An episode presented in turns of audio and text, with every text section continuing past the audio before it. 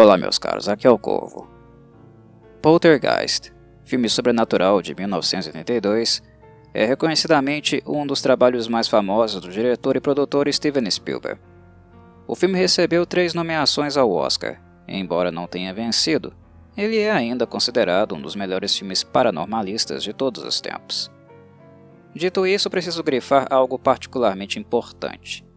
Penso que Poltergeist é excessivamente associado à figura de Steven Spielberg, quando na realidade foram na verdade três indivíduos que fizeram este filme ser o que ele de fato é. O próprio Spielberg, que escreveu a história e produziu a película, o lendário musicista Jerry Goldsmith, que neste filme conduziu uma de suas trilhas sonoras mais envolventes e marcantes, e o diretor Tobe Hooper, aquele mesmo que ficou famoso devido a outro clássico do horror, o icônico The Texas Chainsaw Massacre. Há várias pessoas, incluindo membros da produção e elenco, que depositam em Spielberg todos os méritos do sucesso deste filme, afirmando que ele tomou a maioria das decisões diretivas relacionadas a ele. Mas creio que alguns parênteses necessitam ser feitos. Por ser o produtor de Poltergeist, Spielberg tinha o caminho livre para conduzir o filme para um formato que fosse mais de acordo com o conceito da história que ele mesmo escreveu. Hooper e Goldsmith, embora tivessem funções determinantes naquilo que seria o produto final do filme, certamente não tinham a mesma compreensão do próprio autor, no caso, Spielberg. Poltergeist é um misto entre as experiências infantis de Spielberg e um caso da vida real, que nada tem a ver com manifestações paranormais. No fim do século XIX, durante a expansão de Denver, ocorreu uma fraude na prefeitura local. Para reduzir os custos da obra de um parque municipal, que viria a ser o que hoje os americanos conhecem como Chessman Park, a gestão local mentiu afirmando que haviam realocado os corpos do cemitério da área, enquanto, na verdade, eles moveram apenas as lápides. Fato totalmente escandalizador. Spielberg ficou muito impressionado com a história e jamais a esqueceu. E no que diz respeito às suas próprias experiências infantis, ele teve uma infância cercada de bons sustos e fobias. Ele tinha um enorme medo de palhaços, o que o levou a atormentar o pequeno Robbie interpretado por Oliver Robbins no filme. E tem também a árvore na parte exterior da casa, aquela que tenta devorar o mesmo Robbie, uma das cenas mais marcantes do filme. Ela foi baseada em uma árvore real que existia do lado de fora da janela de Spielberg quando ele era criança. É interessante como a mente infantil é fértil, não é verdade? Eu mesmo me lembro, em minha própria experiência, como costumava observar as árvores com mais frequência que agora como adulto, e também outros objetos. Perceber suas formas e semelhanças com a forma humana. Algumas das mais antigas e expansivas, inclusive, dessas árvores velhas, seculares, aparentam realmente ter rostos humanos. As árvores são um material rico para uma vastidão de lendas e mitos, a começar por aqueles que nos contam os povos indígenas. E ver um conceito como este ser representado no filme, ainda mais oriundo de uma experiência real de Spielberg, acrescentou um saborzinho a mais. Enfim, mencionei as inspirações de Spielberg para ampliar a percepção de que, além de criador da história e também produtor, seu coração estava muito envolvido com esta obra em específico. Mas, paro por aqui, porque resumir Poltergeist a ele é um tremendo equívoco e injustiça. Tirar o mérito de Hooper e Goldsmith é algo que, diferente da maioria dos analistas, eu me nego a fazer. E o motivo é simples. Embora a presença física e espiritual de Spielberg neste filme seja colossal, é inegável notar a influência dos estilos de Hooper e Goldsmith aqui também. Conhecendo de perto a obra de ambos, assisti a vários de seus trabalhos, assim como os de Spielberg, para mim é muito evidente onde e como eles colocam o dedo em Poltergeist, deixando também suas respectivas assinaturas. Poltergeist, embora seja um filme de horror, não pode ser considerado um filme macabro na realidade. ele está mais para uma fantasia espiritualista. Dito isso, há alguns momentos nele que são, inquestionavelmente, medonhos. São realmente poucos que podemos contar nos dedos. No restante da obra, é mantido um clima ameno e familiar, focado na união dos Freeling na busca e salvação de Carol Wayne, interpretada pela pequena e fofíssima Heather O'Rourke. Job F. Williams, que interpreta Diane, e Craig T. Nelson, que interpreta Steven, os pais das crianças, fazem um trabalho envolvente e muito bonito. Jobeth, em especial, está muito envolvida, tanto que as crianças parecem ser realmente seus filhos. E bem, Poltergeist, no fundo, é sobre isso, não é verdade? É principalmente sobre uma mãe disposta a fazer tudo, até mesmo ir ao além para salvar a vida dos seus. Mas se engana quem pensa que com Toby Hooper na direção deste filme, ele não teria algumas cenas muito macabras. E é justamente nelas que eu consigo perceber, de forma límpida e transparente, onde está a assinatura dele. A visão do horror, no que diz respeito à estética utilizada, é integralmente de Hooper neste filme. Steven Spielberg não tinha esse estilo e sequer muita experiência no campo da representação dos mortos. E para quem conhece The Texas Chainsaw Massacre, se torna muito óbvia a participação de Hooper nos momentos mais caóticos do filme. No formato esquelético da besta que sequestrou Carol Anne, na ascensão dos mortos, seja na piscina de corpos onde Jobeth é obrigada a cair, seja nos caixões que emergem da terra. Tudo ali é Toby Hooper, meus caros. Esteticamente falando, os cadáveres e suas formas são exatamente moldados segundo a visão estética dele. Por sinal, foi para isso que Steven Spielberg decidiu contratar Hooper, para início de conversa. Ele ficou impressionado com o que viu em The Texas Chainsaw Massacre e desejava trabalhar com um homem que fez aquelas coisas medonhas no seu próprio filme. Spielberg inicialmente se aproximou de Hooper com a intenção de colocá-lo na direção de outro filme famoso de sua autoria, que é o E.T., The Extraterrestrial, também de 1982. Hooper, porém, não estava interessado em dirigir um filme infantil, e, obrigado a realocar funções, Spielberg acabou indo dirigir E.T., enquanto Hooper ficou com a direção de Poltergeist. O ano de 1982 foi um dos mais ocupados da carreira de Spielberg. A logística deve ter sido surreal.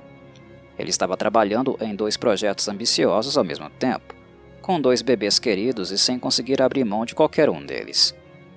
Tenho comigo que o desejo de Spielberg sempre foi dirigir Poltergeist e deixar Hooper apenas fazendo a sua mágica mórbida com os efeitos práticos necessários para criar uma convincente erupção dos mortos. E isso se comprova pela presença dele também em atribuições da direção, de certo modo atropelando Hooper. Mas repito, observem o estilo e a estética. Poltergeist tem muito de Toby Hooper. A cena de horror mais medonha do filme, eu penso que não poderia ter sido feita sem a influência dele. Na verdade, acho que este filme seria apenas uma dark fantasy feita para a família se Hooper não estivesse no set. A cena a que me refiro, é claro, diz respeito ao paranormalista Marty, que tem uma visão do seu rosto derretendo, desprendendo-se do crânio. Em 1982, esta cena foi uma das coisas mais bizarras e repugnantes feitas até então. Pesadíssima. Para os fãs de horror, ela isoladamente já valeu o filme. Inesquecível. Toda a condução, a iluminação avermelhada e também o clima gerado pela música de Goldsmith fazem desta cena material digno dos piores pesadelos. Para uma plateia pouco acostumada com cenas dessa natureza, eu imagino que muitas pessoas devem ter ficado chocadas com tamanha brutalidade. É surreal pensar que, no mesmo filme, há uma coisinha lindinha e fofa como Carol Anne, e ao mesmo tempo, esta cena. Percebam o contraste. Outro momento que penso ser perturbador, em todos os sentidos, é a cena da piscina de corpos, a cratera onde Jobeth Williams caiu durante a chuva, a preocupação dela naquele momento era em não ser eletrocutada viva, visto que havia vários cabos elétricos no set que passavam por ali. No entanto, mal sabia ela que ela estava nadando dentro daquela poça de lama com ossadas reais, E eu não estou brincando. Pela fama enorme de Poltergeist, aquilo que ele atingiu pelo fato de ser uma produção realmente ótima, assim como o seu elenco, ele acaba nos passando a falsa sensação de ser um filme caro. Mas ele não foi, muito pelo contrário. Ele custou pouco mais de 10 milhões de dólares para ser feito, o que parece muito para um filme de horror, mas não quando levamos todos os efeitos especiais utilizados em consideração. De qualquer maneira, houve vários cortes de custo e um deles, adivinhem, foi justamente nas ossadas. Por mais surreal que isso possa soar, era mais caro mandar fazer esqueletos falsos do que conseguir corpos reais. E não me perguntem de onde diabos Spielberg e Hooper tiraram aqueles cadáveres, se compraram de uma universidade ou algo assim. Não faço a menor ideia.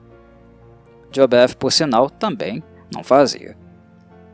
Eles não contaram a ela que ela tomaria um banho na companhia de ossos humanos reais. Ela só ficou sabendo depois do término da produção. Quando paro para pensar sobre isso, é impossível não enxergar o caráter doentio em tudo. É tenebroso. Medo de Spielberg e Hooper, só digo isso. Mas, antes de encerrar o papo, que já está ficando um pouco longo, deixe-me falar um pouco sobre o terceiro cavaleiro do Poltergeist, o sempre maravilhoso Jerry Goldsmith. Como já devem saber em virtude do podcast que fiz para o filme The Omen, A Profecia, sou profundo admirador de Goldsmith como músico. Não importa o que ele esteja escrevendo ou o clima da obra em questão, ele sempre dá um jeito de surgir com uma trilha sonora suntuosa. A maior prova disso reside justamente em Poltergeist. Diferente de The Omen, que continha uma música sacra, nefasta e demoníaca, a música de Poltergeist é gentil, doce no formato de lullaby, música de Nina, pelo menos no tema central. Mas, de certo modo, ela não deixa de sempre ambientar mais no fantástico do que no horror, digamos. O objetivo de Goldsmith foi claro para mim. Ele queria fascinar, hipnotizar, atrair os espectadores ao invés de repeli-los. E funciona. O trabalho é impecável.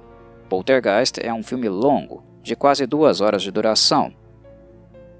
E a condução musical de Goldsmith nas cenas é tão sensacional que você fica fascinado, colado nelas e mal vê o tempo passar.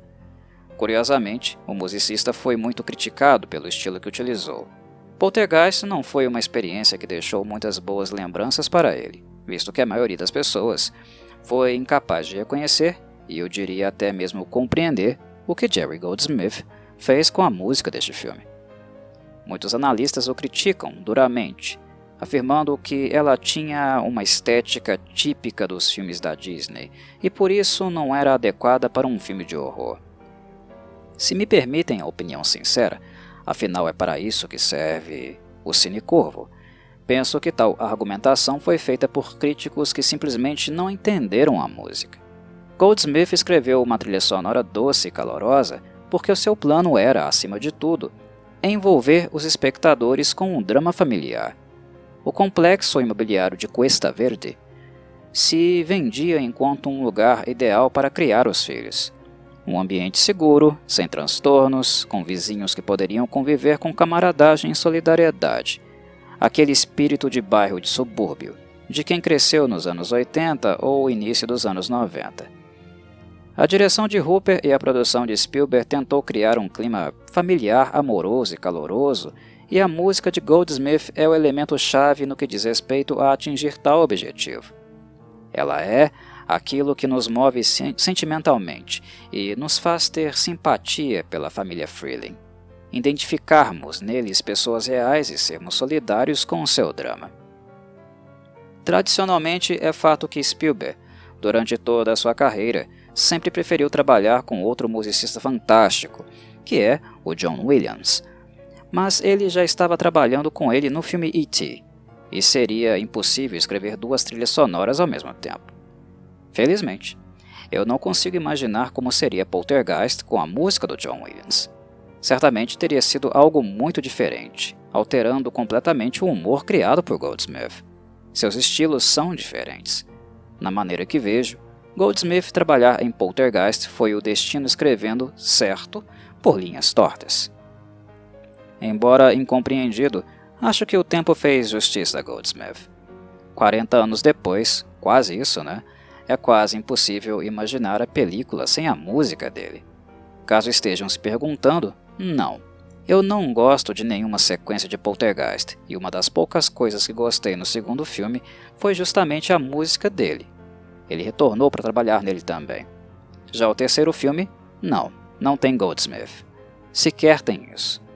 No que diz respeito ao, ao, remake de Poltergeist, a música de Goldsmith é uma das coisas que mais senti falta, honestamente. O filme soa oco sem ela. E com todo respeito, Poltergeist também não é um filme para o tipo de produção feita pelo Sanheim. Está longe de estar entre seus melhores trabalhos, e continuo achando que entre os vários remakes desinteressantes e completamente desnecessários que tivemos nestes 20 anos do novo século, o remake de Poltergeist foi um dos mais inúteis de todos eles. Eu poderia ficar horas e horas aqui falando do filme original, inclusive sobre as lendas, rumores e acontecimentos estranhos relativo à franquia como um todo. Mas eu não pretendo fazer isso aqui, pois meu enfoque é exclusivamente no primeiro filme. Sobre as bizarrices e eventos estranhos que povoaram a mente do público por décadas, Muita coisa foi forçação de barra, convenhamos. A vida é incerta, meus caros.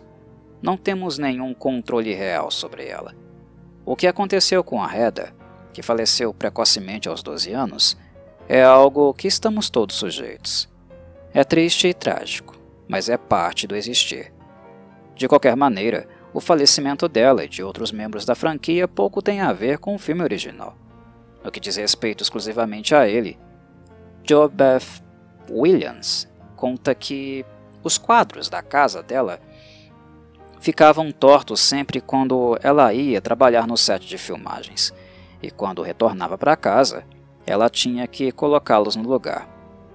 Se acreditam nela ou não, aí é por conta de vocês. O que dita isso é o tamanho da sua superstição, e sendo assim, é algo restrito à esfera individual.